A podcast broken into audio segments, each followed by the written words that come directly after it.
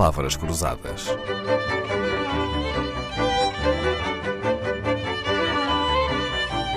Porque quase tudo é uma questão de semântica.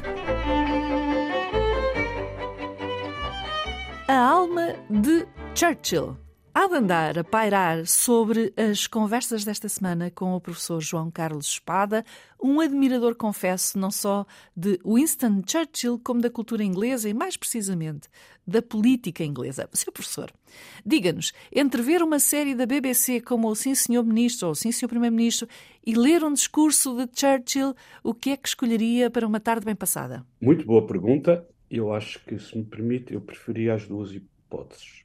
Muito ler bem. Churchill e ver o Sim Senhor Ministro, e assim, em vez de ter uma tarde bem passada, podia ter duas tardes bem passadas. E acho que é uma expressão muito feliz, muito estimulante, eh, do sentido do humor eh, britânico e daquilo que eh, referimos anteriormente sobre o espírito de gentlemanship, de que o Karl Popper falava muito e que dizia que no centro da gentlemanship estava a capacidade de não se levar a si próprio muito a sério. E, na verdade, a, a- a série Sim, Senhor Ministro, eh, eu acho que uma das coisas marcantes era não levar demasiado a sério, ou, ou seja, aplicar o sentido do humor eh, ao próprio eh, regime inglês, que, por isso mesmo, é, é, muito, é muito apreciado. E falemos de política à inglesa, política de língua inglesa. Por que é que não há partidos comunistas nem em Inglaterra nem nos Estados Unidos, Sr. Professor? nunca tiveram expressão eh, política, mas não, mas também nunca foram eh, proibidos. Eh, portanto, não, não existem, não é por terem sido proibidos, não existem porque não, nunca tiveram expressão. E já agora, permita-me também recordar que também nunca tiveram expressão partidos de tipo nazi ou eh, fascista e também não foram eh, proibidos. Enfim, durante a guerra, no período da, guerra, foram proibidos. Como sabe, no final da vida, Marx, eh, Karl Marx refugiou-se à Inglaterra porque estava a ser perseguido em França e tinha sido perseguido na Alemanha. Suponho que até está sepultado lá, não? Uhum. Exatamente, está sepultado lá, exatamente, está sepultado lá. E então, eh, perto de Londres, a sul de Londres, e então o Isaiah Berlin contava que Karl Marx estava muito surpreendido, porque enquanto em França e na Alemanha era perseguido pela polícia e por grupos, eh, enfim, contrários, eh, na Inglaterra ninguém o perseguia e ninguém, ninguém ele estudou, ele escreveu eh, os, o famoso livro sobre o Capital na, na biblioteca da British Library, na Round Reading Room da British Library, que eu visitei várias vezes. Hoje em dia já não se pode estudar lá, é só para, para visitar como museu. A Round Reading, Room, mas foi aí que o, que o Marx escreveu o Capital e nunca foi importunado por ninguém, nem, e a polícia, eh, ele podia recorrer à polícia para ser protegido se fosse preciso, nunca foi, portanto, perseguido.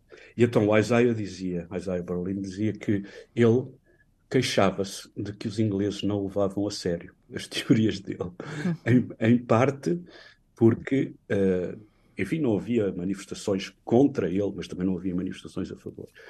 E o Isaiah, dizia, o Isaiah Berlin dizia, bom, e, e até certo ponto ele tinha razão, os ingleses nunca levaram a sério o marxismo e foi por isso que não houve partidos comunistas, nem partidos sequer marxistas, mesmo que não fossem comunistas.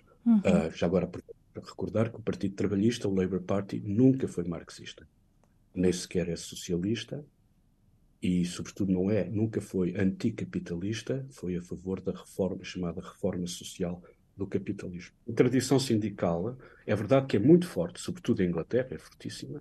Ah, aliás, o Partido Trabalhista, o Labour Party, emergiu do movimento sindical, mas se me permite, eu ah, gostaria de dizer que uma das razões pelas quais a tradição sindical é tão forte em Inglaterra é precisamente porque nunca foi dominada pelos comunistas.